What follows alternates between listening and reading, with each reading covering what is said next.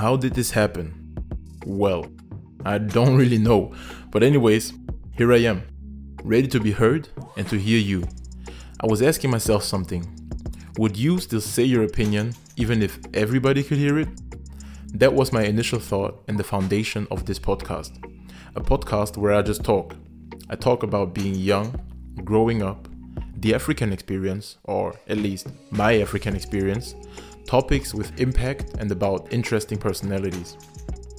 I talk alone, with you, but also with myself, in interviews, and I take on issues that might come up within our generation. Behind a microphone that is supposed to make a voice be heard by everyone, I think there's space for every voice, right? Listen to me or let others listen to you.